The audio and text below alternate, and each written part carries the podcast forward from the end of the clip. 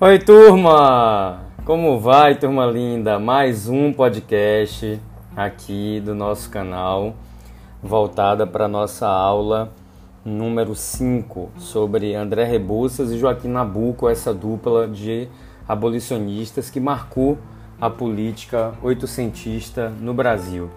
E para hoje eu quero conversar com vocês de uma forma bem leve, tranquila. São dois textos muito tranquilos, né, de absorver o conteúdo, de dialogar com é, quem os escreveu. E para isso eu quero dividir o nosso podcast de hoje em dois blocos. Primeiro conversaremos sobre André Rebouças, em seguida é, falaremos aqui os pontos principais em torno de Joaquim Nabuco, tá? Inclusive com dica de leitura. Não esqueçam, tá? No final do podcast eu vou indicar aqui uma obra muito interessante para que a gente possa é, a, aproveitar né, o, o, o, conteúdo e avançar ainda mais, tá? Um abraço então, vamos em frente.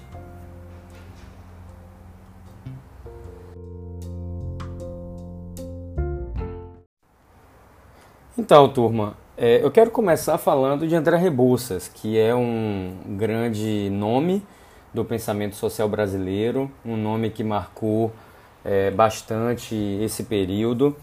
Primeiro, porque é, é, é interessante perceber a construção do seu pensamento diante da luta contra a escravidão, né? da pauta abolicionista que uniu a Joaquim Nabuco, é, entre outras figuras é, proeminentes que nós estudaremos ao longo do nosso curso.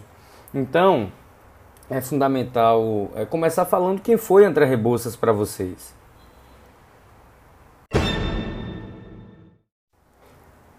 André Pinto Rebouças foi um engenheiro, inventor brasileiro, abolicionista e monarquista.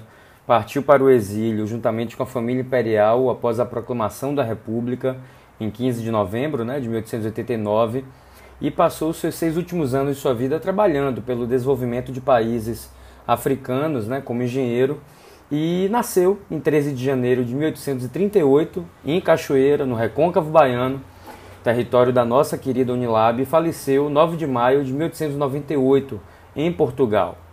Então, o André Rebouças é, nasceu na Bahia, baiano, muito jovem, ainda criança, foi para o Rio de Janeiro, né, os pais foram trabalhar lá, e o pai de André Rebouças se aproximou, né, foi desenvolvendo o seu trabalho junto ao Antônio Pereira Rebouças, né, junto à, à corte imperial, e o André Rebouças cresceu nesse ambiente né, de, de, é, de política, né, observando também o poder.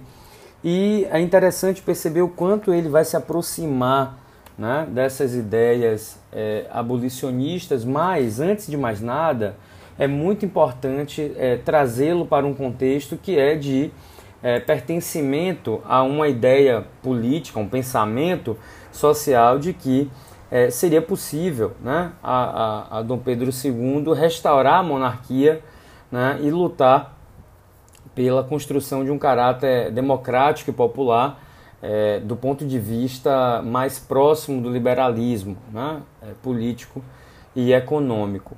Então é interessante que na sua trajetória ele se torna abolicionista muito antes né, do processo de fundação de uma nova república, né, da proclamação da, da República Brasileira em 1889, bem antes, ele adere às ideias é, abolicionistas, funda inclusive um, uma entidade, um espaço político que foi muito importante, né? e é exatamente a, a partindo desse contexto que eu quero aqui conversar com vocês. Né? Esse é o primeiro ponto, portanto, a tratarmos sobre André Rebouças. Lembrando que a autora deste, deste texto, né, que é um capítulo do livro indicado né, para a aula de hoje, é o, um texto escrito por uma das grandes historiadoras do Brasil, a Maria Alice Rezende de Carvalho, professora aposentada da UFRJ, a Universidade Federal do Rio de Janeiro. Ou seja, André Rebouças foi muito importante porque ele iniciou o movimento abolicionista, fundou um espaço político, como eu disse, fundamental e partiu para uma militância junto às artes, junto à sociedade civil brasileira. Mas ele cresceu é, e, e, e, se constituiu politicamente dentro né, da corte brasileira, um, próximo a Dom Pedro II, né, e é, se tornou uma figura importante na formulação de ideias né, e propostas que é, é, serviriam de perspectiva para a, a ideia de que o Brasil somente conseguiria, de fato, aderir a um momento, a uma formação de uma sociedade livre e, de, e, de, e, de, e desenvolvida, moderna, a partir do momento que enfrentasse a escravidão né, e enfrentasse de maneira radical. Então é interessante a gente perceber que essa movimentação em torno do abolicionismo fez com que André Rebouças tivesse como grande parceiro Joaquim Nabuco, que a gente vai falar na segunda, na segunda parte, no segundo bloco do podcast. Então é, é interessante perceber que esse, esse lugar né, é social estabelecido pelo André Rebouças o colocava nesse meio termo, alguém que transitava nas elites, mas ao mesmo tempo também entendia né, e, e vivia é, no Rio de Janeiro o outro lado da sociedade. E uma questão importante, o André Rebouças né, faz uma construção é, de, de vida, de trajetória e de, de diálogo com o que estava acontecendo na cena internacional. Então, longe de, de se tornar um agitador, alguém até com uma visão é, bastante revolucionária, a, a, sua perspectiva era também é, é, passar para a, a, situação do Brasil, né, ou seja, militar por uma outra ordem social e política que estivesse antenada com o que estava acontecendo no mundo.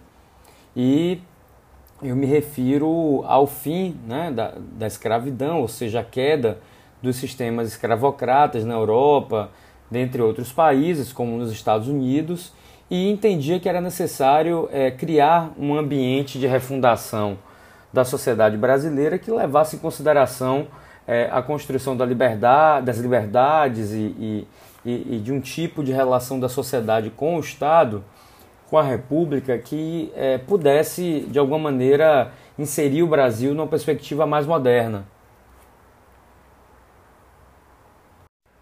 Onde está o ponto de defesa, né, que eu achei bem interessante no texto da Maria Alice Rezende de Carvalho e que eu acho importante a gente trazer aqui para é, contextualizar né, as questões atinentes ao pensamento de André Rebouças. Primeiro, ele parte de um ângulo que não é facilmente assimilável nas palavras aqui na página 49 para 50 né, da Maria Alice, é, é, ao largo do liberalismo histórico brasileiro. Então, em primeiro lugar, ele contraria a historiografia liberal porque dirá que a vinda de Dom VI foi a salvação né, e não o abortamento do processo de emancipação do povo brasileiro. E com a chegada da família real, segundo André Rebouças, observa-se o início da democratização da dinastia e de sua luta contra a nobreza territorial local. Essa sim, segundo ele, responsável pela reprodução incessante dos traços ignóbeis da colonização. Em outras palavras, né, abre aspas, lerei aqui uma parte do texto da, na página 50. Rebouças considerava que a corrupção política, cultural e institucional metropolitana não conheceu assento em solo americano, estancada pela ação de Cairu e principalmente de José Bonifácio, grandes ministros de duas gerações dos Bragança. Portanto, Diferente de Tavares Bastos e Raimundo Faoro, Rebouças avaliava a vinda dos reis portugueses para o Brasil como uma benéfica ruptura com as instituições dos colonizadores. Ruptura, contudo, que não se verificará na sociedade, pois os interesses da aristocracia territorial permanecerão os mesmos, intensificando-se a concentração da propriedade da terra e a escravização de africanos. Para Rebouças, em suma, foram essas, esses landlords que em 1889 expulsaram do país a democrática dinastia dos Bragança. O que é interessante, portanto, é que André Rebouças concentra o foco da sua crítica não no que herdamos politicamente dos colonizadores, mas nas instituições sociais que tornamos perenes. Então ele entende que é, tínhamos problemas de construção da sociedade brasileira que não se resolveria com a mudança do regime. Por isso, a sua filiação ao processo monárquico é que ele entendia que havia muito mais condições de dialogar sobre as reformas necessárias, o que ele inclusive chamou de questões de questão prévia, né? É, e também é, a, o entendimento dele sobre a importância das instituições auxiliares que levariam à perspectiva né, de criar de fato a nova sociedade mais igualitária. E ele entendia que esse senso republicano poderia e deveria ser construído pelo, pela monarquia né, do Dom Pedro II, pela corte, pelo processo monárquico já constituído no país.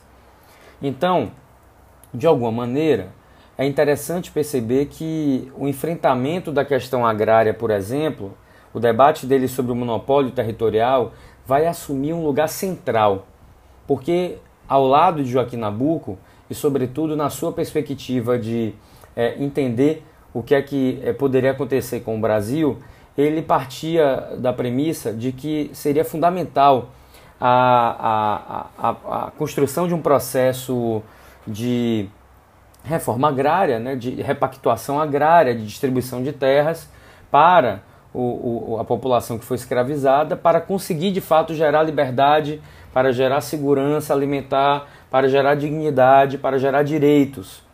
Então isso é muito interessante, turma, principalmente porque o André Rebouças toca num aspecto fundamental.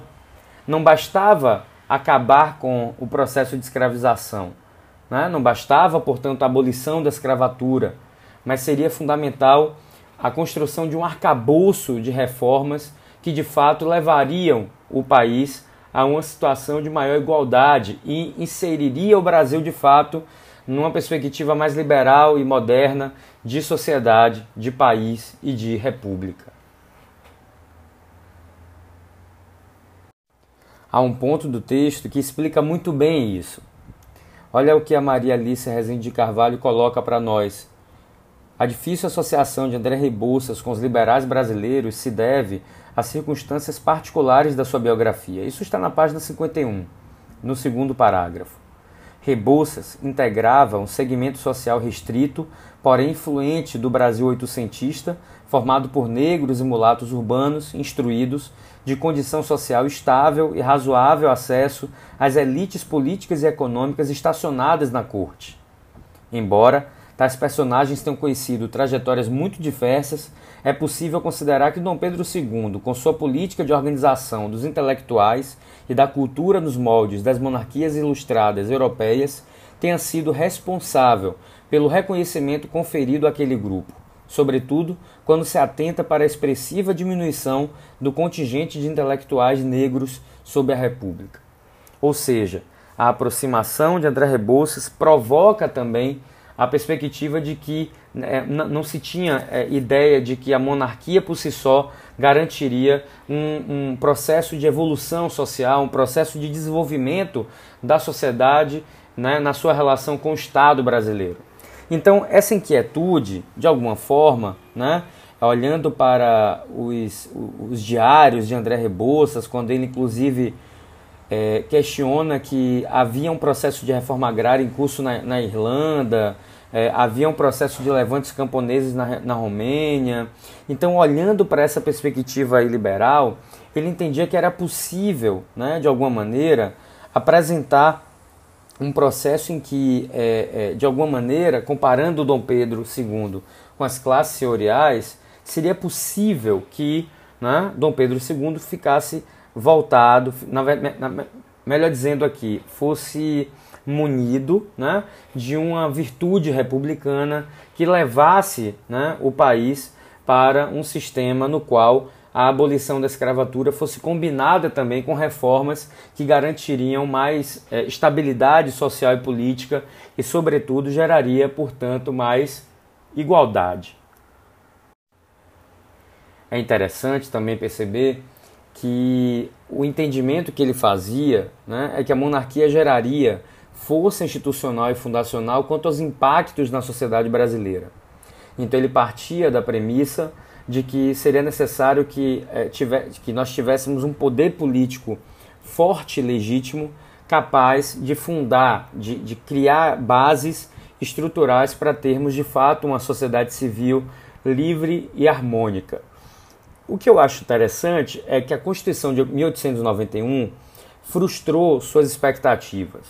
Tanto sim que ele saiu do país, assim quando assim, em 1889, quando a, a, a, proclamação da República é construída, né, é, ele se retira do país junto com a corte imperial né, e ele entende que havia ali né, uma, uma incapacidade de gerar um processo republicano e da instauração de um povo é, que tivesse é, força institucional capaz de gerar uma política mais legítima e mais liberal. Daí que ele entendia que essa virtude republicana, essa força republicana poderia partir da corte, poderia partir né, do Império Brasileiro, poderia partir de Dom Pedro II como uma grande liderança.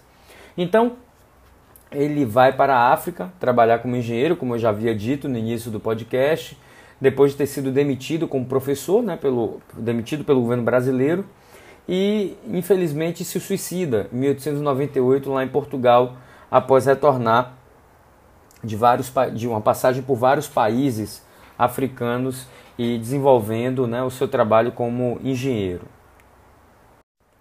André Rebouças entendia e defendia que o fim do sistema escravocrata era a real necessidade para o avanço do país. Isso era praticamente uma cláusula né, de ouro em que ele não abria mão de entender a importância de remover o sistema escravocrata para que o país avançasse. Nesse sentido, vale ressaltar que Maria Alice expõe no texto, turma, com detalhes, o pensamento né, de André Rebouças e, sobretudo, uma divergência que ele tinha em relação a Joaquim Nabuco. O primeiro, né, Joaquim Nabuco, entende que a democratização fundiária pode, poderia vir depois. Poderia ser um processo a ser construído dentro de, de, de tensões que, que poderiam, é, é, de alguma maneira, provocar um processo de conflito político e seria algo que necessariamente não deveria ser feito é, de imediato. Já o segundo, já André Rebouças entendia que é uma questão prévia. Como eu disse, a perspectiva dele é que seria fundamental o Brasil criar um, um, um processo mais amplo de democratização fundiária capaz né, de, é, de fato, incluir uma parte considerável e fundamental da população brasileira que seria recém-liberta da escravização. Lembrem que o Brasil, do final do século XIX, era um país rural, era um país voltado para a, exportação né, de manufaturas, certo, de commodities, um país é, marcado por uma elite ainda muito vinculada ao pensamento social e político de Portugal e é, um, tínhamos aí um processo em que descolamos a independência do Brasil de uma revolução democrática. Então é esse o ponto central que André Rebouças traz na sua polêmica com o Joaquim Nabuco. Foram parceiros a vida inteira, é, construíram juntos né, toda uma militância política no movimento abolicionista brasileiro, tá? mas é interessante perceber que André Rebouças já alertava que não bastava o Brasil gerar um processo de abolição da escravatura se não tivesse as instituições auxiliares e políticas mais robustas que de fato gerassem, né, do ponto de vista republicano, um processo de igualdade social, né, de defesa do bem comum. Então, esse é um aspecto muito importante que eu vejo que é fundamental para analisarmos o, o seu pensamento social e como ele vai ao final da vida, lançar é, é, obras, não foram muitas, né? e ele também não foi um autor muito bem sucedido, mas já trazia ali toda uma inquietude é, presente em torno do processo voltado para é, a abolição da escravatura e a criação de, de, uma, de, de uma ordem política capaz de gerar reformas que levantariam né, e gerariam no país um desenvolvimento e um processo mais igualitário. E para ele isso era fundamental. Seria uma grande armadilha somente fazermos a abolição sem que fosse acompanhada de um conjunto de reformas pujantes que de fato gerassem igualdade social e política em todo o país. Eu separei aqui para nós, para fecharmos essas reflexões sobre André Rebouças, um vídeo. Né? A gente vai transmitir um vídeo aqui de uma entrevista feita para a USP da professora Ângela Alonso. Tá? É, nesta entrevista ela traz é, questões que foram depois publicadas no seu livro. Essa é uma dica de leitura que eu vou falar mais no final do podcast. Tá? O livro Flores, Votos e Balas o movimento abolicionista brasileiro, um livro fantástico, né, fruto de uma pesquisa histórica muito interessante. E eu separei aqui é, alguns minutos para que a gente é, ou, tivesse um panorama mais geral da pesquisa que ela fez sobre André Rebouças. Vamos ouvir.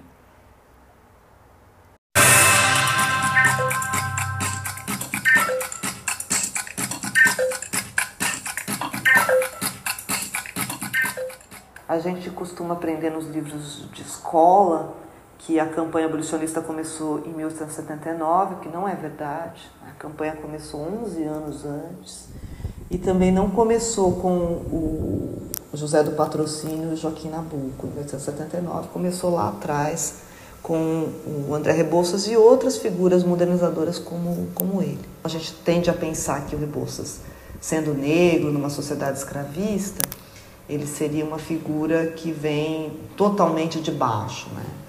Não é assim que funciona a sociedade imperial. Né? O André Rebouças é filho de um, de um político secundário do Império. Rebouças nasceu na Bahia e ele fixou residência no Rio de Janeiro, onde ele morou durante boa parte da vida, faz uma parte da sua educação na Escola Central, que é a escola de, que forma tanto engenharia, naquele momento civil, quanto engenharia militar, não tem uma separação das escolas. Depois ele passa mais ou menos um ano na Europa, é, estudando, visitando obras de engenharia, aprendendo a, a engenharia europeia e volta para o Brasil cheio de ideias modernizadoras. E daí é que ele começa uma carreira que é ao mesmo tempo uma carreira de é, engenheiro, empreiteiro, que vai pegando obras, ele e o irmão, juntos durante bastante tempo. Então a família Rebouças faz parte desse contingente de, como eles se autonomeavam de mulatos, mas eles são parte de um grupo social que tem grande acesso a relações sociais de, de poder econômico, político, social. Ele tenta formar em 1868 uma associação abolicionista eh, que tem já um pouco o perfil do que ele vai fazer a campanha toda, que é juntar o, esse, o, os modernizadores da elite imperial, então pessoas que ele pode persuadir ou que já estão persuadidas de que é importante abolir a escravidão para modernizar o país, com iniciativas que vão correndo na sociedade. Essas primeiras iniciativas dele, elas são iniciativas de lobby num momento crucial, porque em, em 1868, 67, por aí, começa a discussão da, de, de medidas a respeito da abolição no interior das instituições políticas. E o Rebouças, com esses projetos, com esse lobby, ele vai tentando influenciar lideranças que podem vir a tomar decisões nessa direção. Ele imagina que o país para se modernizar, precisa de algumas medidas transformadoras do, do, seu funcionamento mais geral. Ele vai adotando uma agenda é, que ajunta é, reformas. Então, a abolição da escravidão é uma reforma na qual ele se engaja com, com o coração, mas ela é parte de, é, de um pacote né, de reformas. O Rebouças tem uma, uma um ângulo mais liberal de atuação, né? mas ele vê o latifúndio como um impedimento para a produção de uma sociedade moderna. Então ele pensa o país como precisando ser é, atravessado por grandes estradas de ferro, é, navegação fluvial, e que isso permitisse a ocupação do interior do país, como vinha acontecendo, por exemplo, nos Estados Unidos naquele momento é, e, e, essa colonização deveria ser feita é, na concepção dele é, na forma de pequenas propriedades, né, de de colonos que poderiam vir com a imigração. Então, Rebouças é um homem que vai enegrecendo ao longo da vida.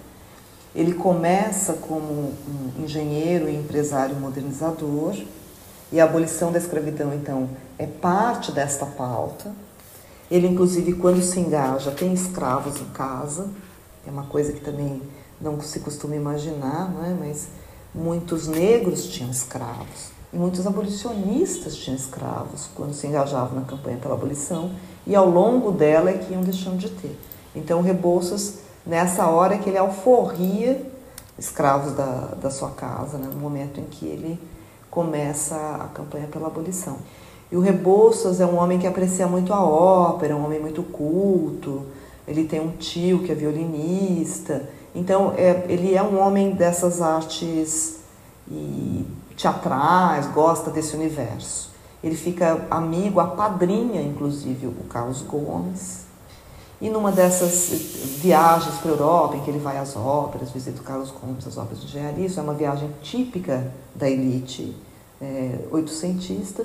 Na volta para o Brasil, ele passa pelos Estados Unidos, quer conhecer Nova York, e ele tem essa grande admiração pelo modo como os Estados Unidos estão ocupando seu território, fazendo imigração, dividindo propriedade, é, produzindo essa grande agricultura que ele também vislumbrava como uma, uma solução para o Brasil. Ele tem a intenção de fazer nos Estados Unidos o percurso de elite que ele tinha feito na Europa.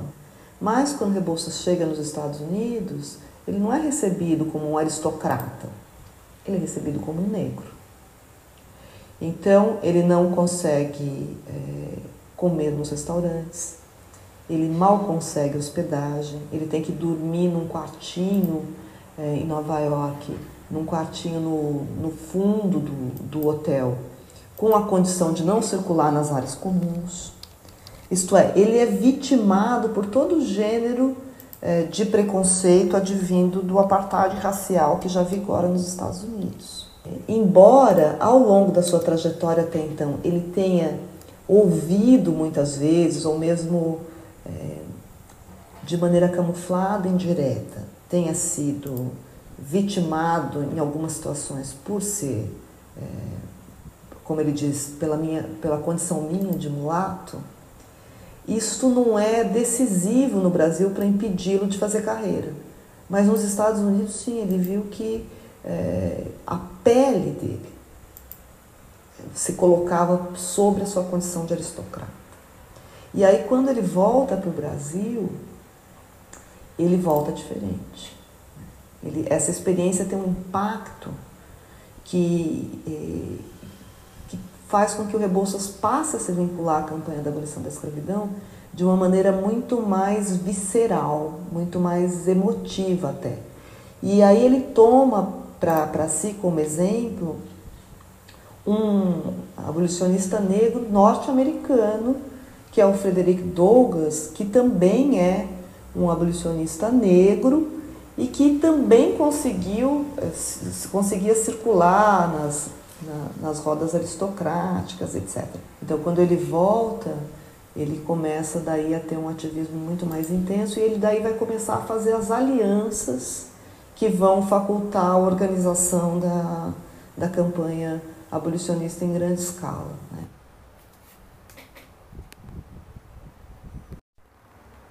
Olha que interessante, turma. E é exatamente a professora Ângela Alonso que escreve o capítulo sobre Joaquim Nabuco, que nós indicamos para a aula de hoje. É um texto maravilhosamente escrito sobre a trajetória do Joaquim Nabuco, sobre a importância da sua trajetória como abolicionista.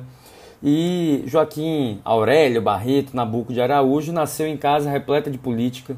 Seu pai, José Tomás Nabuco de Araújo, ocupou posições proeminentes no segundo reinado e encaminhou o filho para a carreira política. Né? Nabuco cursou direito, que era algo muito comum né, como trajetória da elite política imperial e aguardou na diplomacia né, é, até estrear no parlamento em 1879. Então, em 79, ele se torna né, político, né, se engajou no movimento pela abolição é, e organizava na sociedade civil, junto com André Rebouças, a Sociedade Brasileira contra a Escravidão. E exibindo seu carisma em comícios em favor da causa, como diz a professora Ângela Alonso aqui na página 62. Então ele não conseguiu se reeleger e em 1882 virou correspondente do Jornal do Comércio, lembrando que Joaquim Nabuco era pernambucano, né? nasceu em 1849 e falece em 1910. E é, ele emenda, porque em 1883 ele lança o seu livro que foi aclamado pela crítica, teve um grande impacto na sociedade brasileira, o, um, um livro intitulado né, O Abolicionismo, que ficou pronto e foi publicado em 1883. Então ele escreve é, como um panfleto anti-escravista, é, tem como objetivo organizar o movimento abolicionista, debater o peso do racismo no Brasil, entender quais são as relações é, que constroem aí um processo de travamento da sociedade brasileira, né, de conflitos sociais e políticos. E foi uma obra em que, de alguma maneira, ele vai é, é, buscar debater essas questões, olhando também em relação ao movimento abolicionista inglês e também o movimento abolicionista norte-americano. Ele tinha muito medo né, de termos um conflito político que descambasse na guerra civil. A guerra civil norte-americana e a rebelião escrava do Haiti preocupavam o Joaquim Nabuco, mas o livro avança. E avança muito, sobretudo, porque me chamou a atenção isso que está na obra do Joaquim Nabuco, que é, é trazido pela Angela Alonso aqui para análise, que é a ilegalidade e ilegitimidade da escravidão. Né? Então, é, há várias questões trazidas pelo Joaquim Nabuco que mostram no ângulo do direito, do direito, né? os direitos ao homem, né? também da perspectiva política, de legitimidade, de construção de uma sociedade, né? de um país, que não tinha futuro, né? manter a escravidão, sobretudo diante da sua incompatibilidade com a modernidade. Né? Então Nabucco é, buscou é, olhar o tempo inteiro para o que estava acontecendo no cenário internacional, também como medida de análise sobre o processo de evolução do Brasil e a necessidade, portanto, de ultrapassar essa etapa é, escravista que infelizmente marcou é, séculos da nossa história.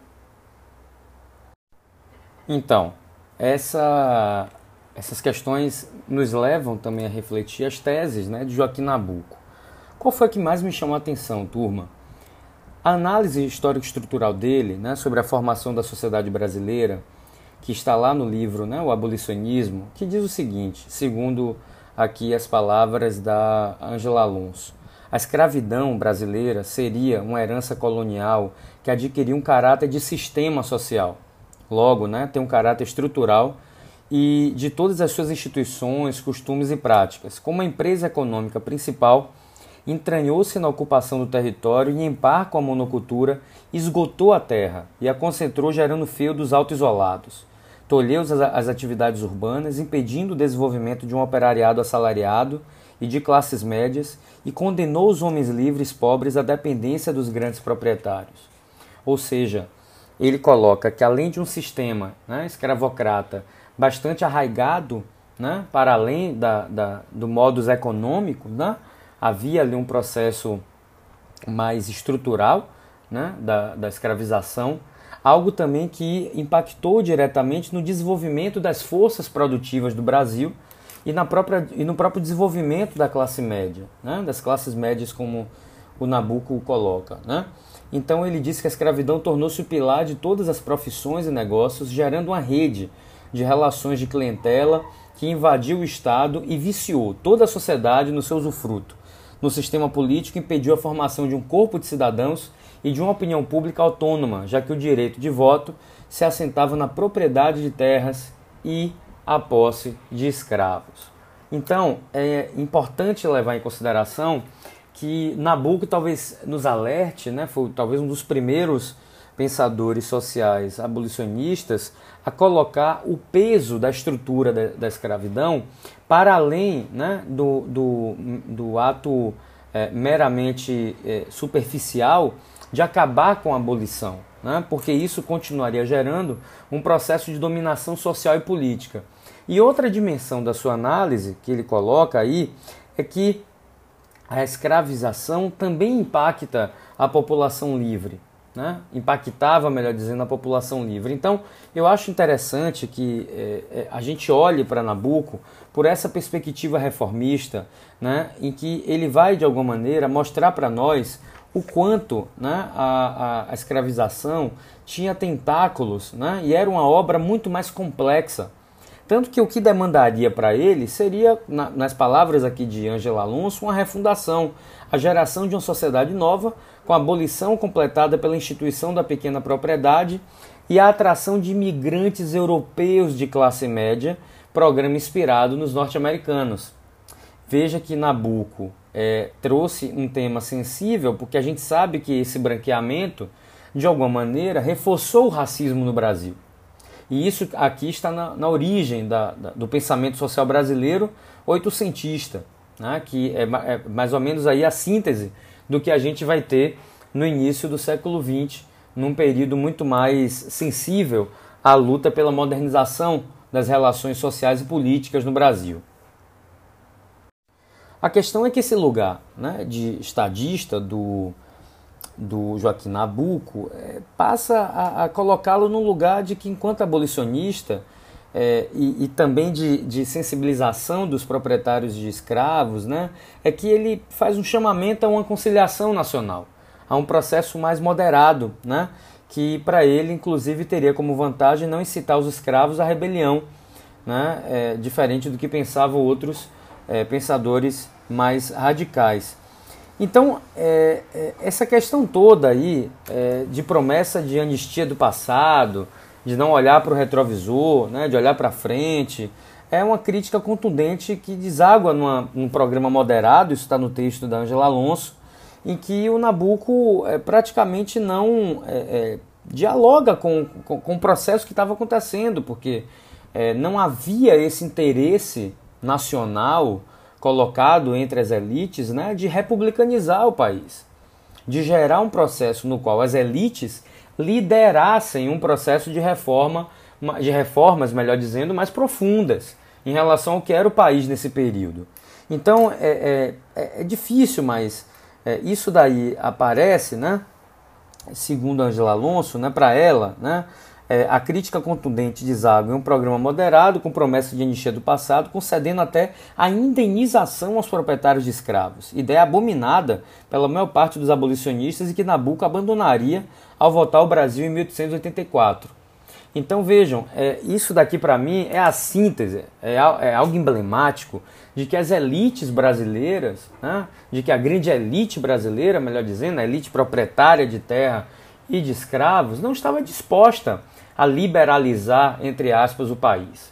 Então isso daqui, turma, fala tanto sobre 2021, fala tanto sobre os embates, as inseguranças, né, as idas e vindas que é, tivemos presente na própria Constituição de 88, na nossa Constituição atual de 1988. Então essa é uma questão muito importante, né, em relação a um Nabucco que é, é, foi um, um líder abolicionista, sobretudo entre 1884, quando ele volta ao Brasil, até 1888, né, com, com o processo de fato que culminou na abolição. Tá? E, e feita a abolição, ele se isolou na ideia de federalização da monarquia. Então ele passou a, a defender, de alguma forma, como saída política, é, a perspectiva né, de que seria interessante uma, um, uma república né, monárquica que investisse na, na diminuição da pulverização, da fragmentação política do Brasil diante da perspectiva de aumentar o grau de federalismo. Lembrem que o federalismo já era um, um processo é, arraigado na política norte-americana, a ideia de estados independentes em relação à União, de estados com mais autonomia né, e ao mesmo tempo com mais poder. Né? E aí, é, é, de alguma maneira, ele, ele vai é, olhar para esse processo de uma forma peculiar. O que é que vai acontecer? Nabucco vai, é, depois do golpe de 1889, né, confinar-se dentro do partido monarquista. Então ele vai radicalizar entendendo que o poder monárquico é o que pode gerar um processo mais centralizado do ponto de vista da legitimidade política, né? É, ele vai escrever em 1895 o livro Em Balma, em Balmaceda e A Intervenção Estrangeira durante a Revolta em 1896, é, execrando o estilo de vida dos novos ricos republicanos, né, defendendo aí seu, o, o, o, melhor dizendo, criticando o seu americanismo, né, positivismo, centralismo, militarismo, contrapondo obliquamente a República Florianista ao Segundo Reinado. Né? Isso está na página 65 do texto da Angela Alonso explicando exatamente esse processo. Em seguida, ele vai escrever O Estadista do Império, né? a sua autobiografia, publicada entre 1897 e 1899, apontando o processo da conjuntura política, mas é um livro que vai traçar a biografia do pai, mas também uma história né? É, é, do seu pai, a sua história, né? debatendo a sua trajetória. É, é, então, de alguma maneira, ele, ele faz esse balanço e, e vai para a teoria política, traz o Edmund Burke, que foi um político é, que discutiu a teoria da representação política, a ideia do governo representativo, isso entre o, o final do século XVIII para o século XIX, né? e de alguma maneira ele vai é, partir para essa perspectiva de debater é, a importância da monarquia nesse processo e vai ligar esse debate à importância de gerar de fato uma superação do sistema escravocrata. Né? Então, essas são as, algumas contradições do seu pensamento, algumas questões que vão ser desenvolvidas aí pela Ângela Alonso, né? esse, esse Joaquim Nabuco monarquista né? E é, de alguma maneira, né? Ele vai, ele vai, ele vai inclusive é, né, nos seus escritos debater essas questões a partir das suas visões, defendendo algumas ideias, até de alguma forma, né? Chegar a uma perspectiva é, é mais interessante sobre a análise que ele vai fazer dentro desses livros sobre essa questão do, do, do, do debate mais próximo aí do que era a sociedade escravista nunca narrada. Né? A crítica que, que Angela Alonso faz, que eu considero correta, é que nessas biografias ele, na verdade, vai traçar esse papel de estadista da monarquia, esse caráter que eu posso também afirmar aqui como republicano, no sentido do que a gente hoje entende como república, né? Mas essa perspectiva monárquica que ele vai defender é de que havia, em, em, em, havia no processo monárquico um, um, zelo pelo bem comum e por uma virtude de gerar de fato um, um contato e, e, e, um processo mais é, voltado para as virtudes das lideranças políticas em torno do bem comum, em torno da ideia de, de generosidade e de paz social. Né? E dessa capacidade legitimadora da monarquia em conseguir de fato é, tomar decisões e implementar mudanças. Mas o que na verdade vai acontecer, isso sustentado aqui na página 67 pela Angela Alonso, é que ele não detalha o processo de ligação da monarquia com a escravidão.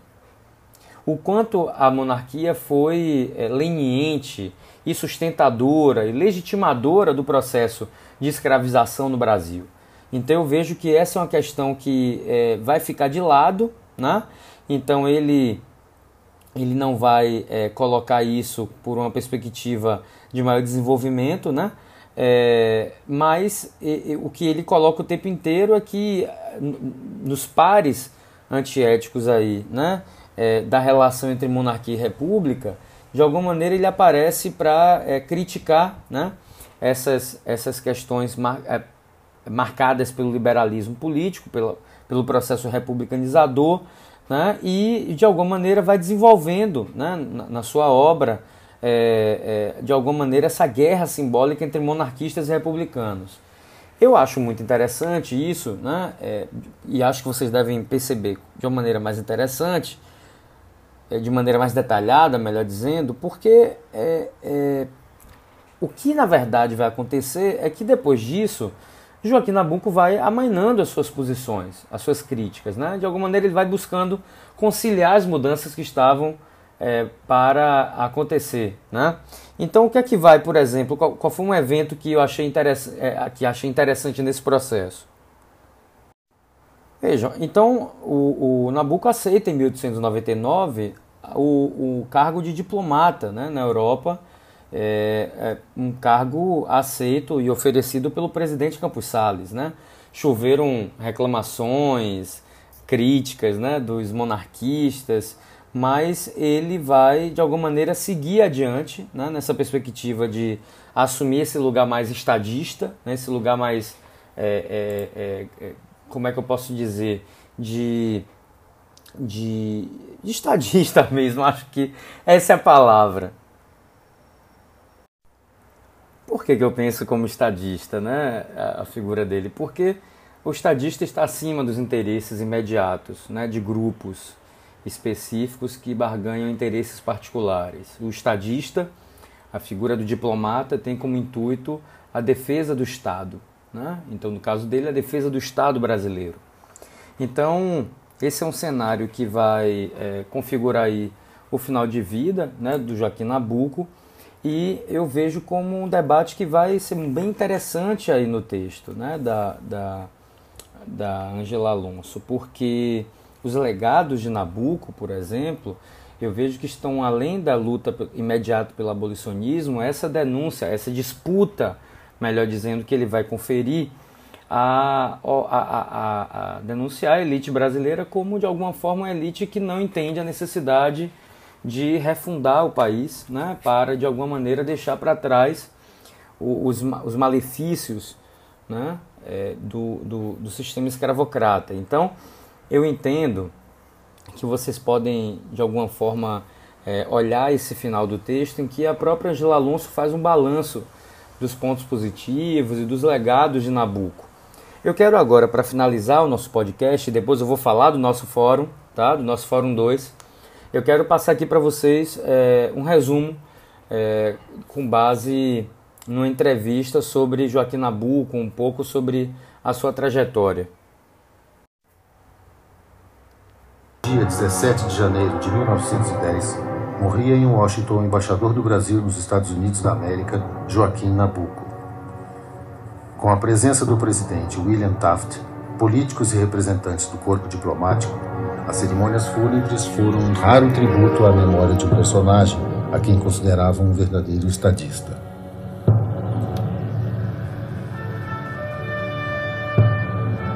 Quase dois meses depois, no dia 9 de abril, os restos mortais do intelectual monarquista chegavam ao cais do porto do Rio de Janeiro.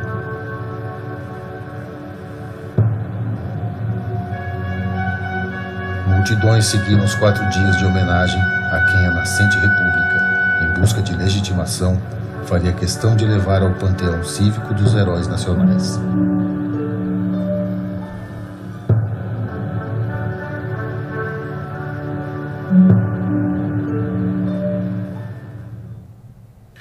Um dos funerais mais longos da história tem fim no cemitério de Santo Amaro, no Recife. No dia 17 de abril, foi finalmente sepultado o líder abolicionista.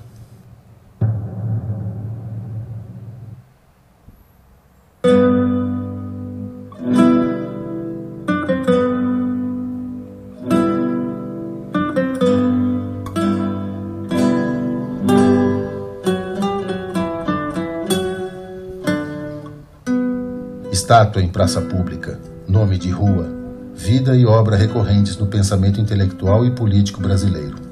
Joaquim Nabuco se multiplicou em vida para se fixar no imaginário coletivo como um dos protagonistas da história da formação do Estado brasileiro e um dos seus melhores intérpretes. Filho do futuro ministro, senador e conselheiro de Estado José Tomás Nabuco de Araújo de sua esposa Ana Benigna de Sabarreto. O padre Joaquim Nabuco era um político de muito sucesso. A mãe de Joaquim Nabuco era muito bem nascida. Era uma paz Barreto, do Morgado do Cabo. Joaquim Aurélio Barreto Nabuco de Araújo. Nasceu em Recife no dia 19 de agosto de 1849. De mudança para o Rio de Janeiro, seus pais o deixam sob os cuidados dos padrinhos Joaquim Aurélio Pereira de Carvalho e Ana Rosa Falcão de Carvalho. Joaquim Nabuco passou a infância num engenho de fogo morto, chamado Maçangano, na freguesia de Santo Antônio do Cabo, um pedaço decadente da sociedade colonial e escravagista.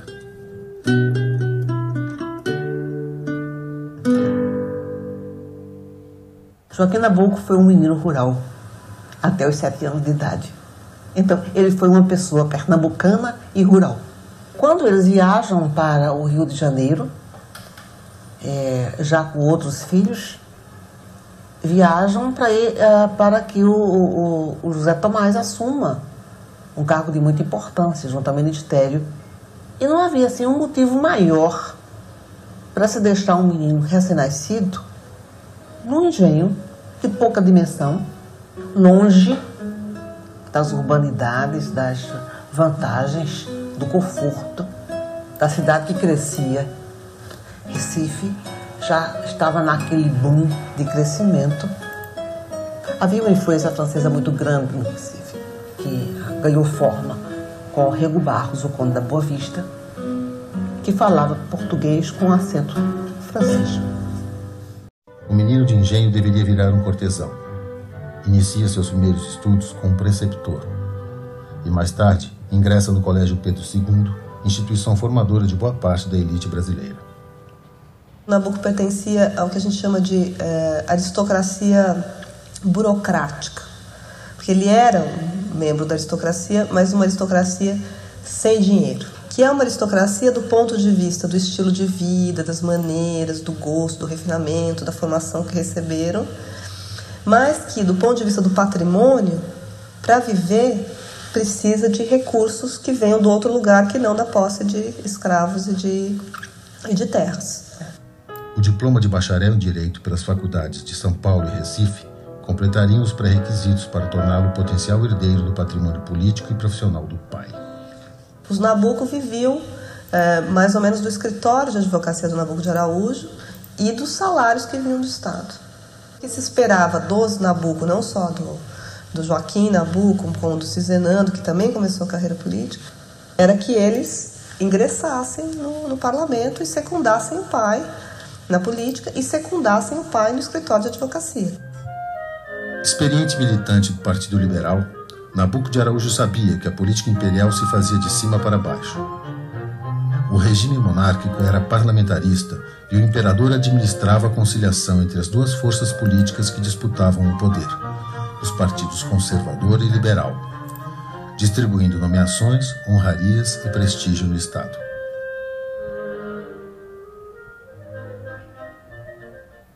Desde a independência, se estabeleceram dois grupos políticos no Brasil que tinham projetos antagônicos para o Brasil. O Partido Conservador é uma amálgama de duas coisas diferentes. Ele é uma amálgama da grande propriedade rural exportadora, escravocrata, e do grupo burocrático. Esse grupo burocrático que era formado por gente que era basicamente formada em direito e que eram juízes, juízes, promotores, e, e logo eram alçados a cargos da direção do Estado. É o núcleo do Estado joanino, Dom João, que ficou aqui depois que o João foi embora, apoiando o príncipe. O Brasil é um território habitado por pessoas muito díspares entre si, sem nenhuma organicidade, sem sociedade, sem nada, você tem que criar tudo do zero. E quem tem que criar é o Estado. A coroa tem que ser forte para você criar ordem. Porque não existe ordem no Brasil. O sistema centralizado para impedir a fragmentação do território e querem uma monarquia constitucional, sistema representativo. O outro projeto era o pessoal da lavoura, das, das, das, das oligarquias que vinham do antigo regime, da terra, né, ligados ao cana-de-açúcar, né? E, e, eles queriam o contrário, eles queriam, eles queriam centralização, queriam federalismo. Eles não tinham essa ideia de Brasil unitário. Enquanto seu pai tramava sua entrada definitiva na política, Joaquim Nabuco teve uma juventude desocupada, dedicada a viagens e conquistas amorosas. Uma delas foi Eufrásia Teixeira Leite, deslumbrante herdeira de barões do café do Vale do Paraíba, com quem manteve um longo e atribulado romance, rompido por diferenças de patrimônio e pelas posições políticas antagônicas entre as famílias.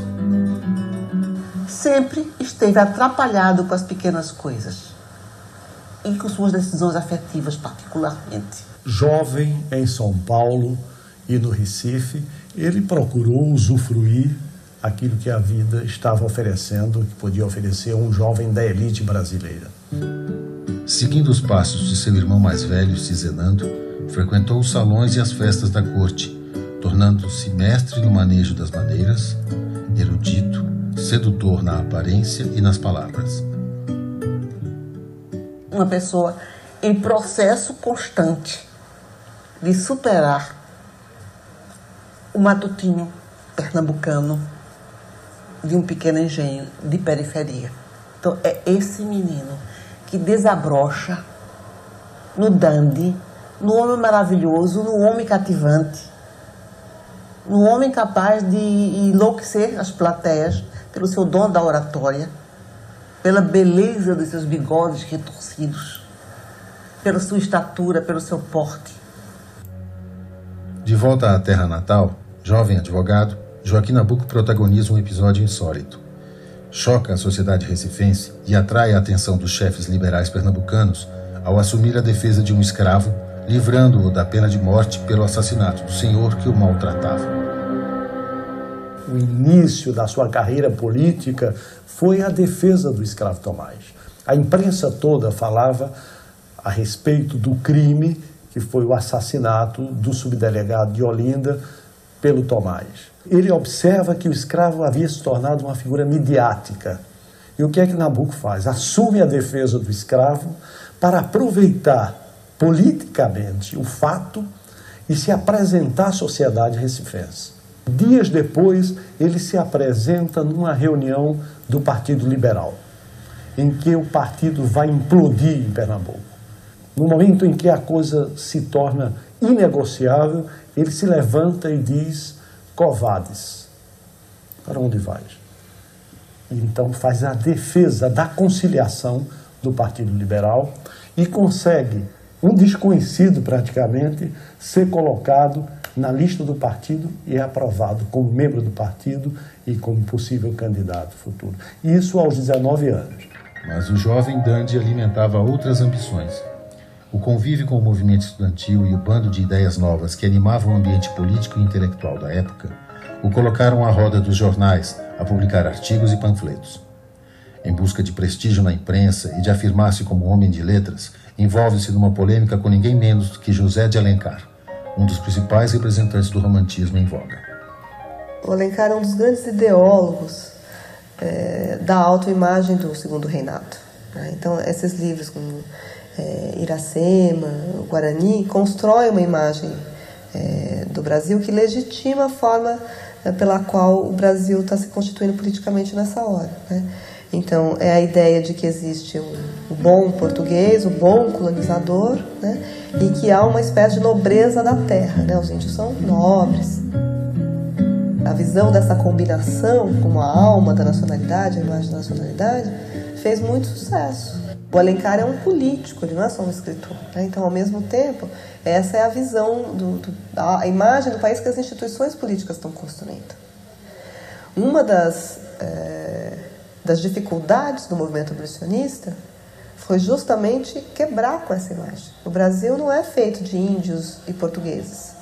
O Brasil é feito também de um terceiro elemento, né, que está na base disso aí, que passa invisível na autoimagem do país dessa nação é formada pelos escravos, eles são parte dessa nação, eles são brasileiros. Então a imagem do, do país precisa ser outra também. Né? Não é só acabar com a escravidão, é acabar com a imagem que a nação tem de si mesma. A tônica é uma discussão literária. Nabucco quer se estabelecer como crítico literário, quer escrever literatura. Então ele fala de política, mas é quase que é, tangencialmente, porque no, o foco dele é se tornar um escritor nessa hora. Nabucco construiu uma visão de mundo a partir de sua origem aristocrática, afirmando a supremacia dos valores da cultura ocidental diante do discurso nacionalista provinciano. O Nabucco era um cosmopolita, né?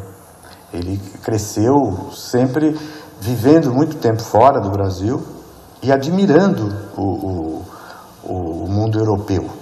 Que ele dizia assim, que quando ele ia para o exterior, ele sentia a falta da pátria. E quando ele estava na pátria, ele se ressentia da ausência do mundo. Graças aos esforços do pai,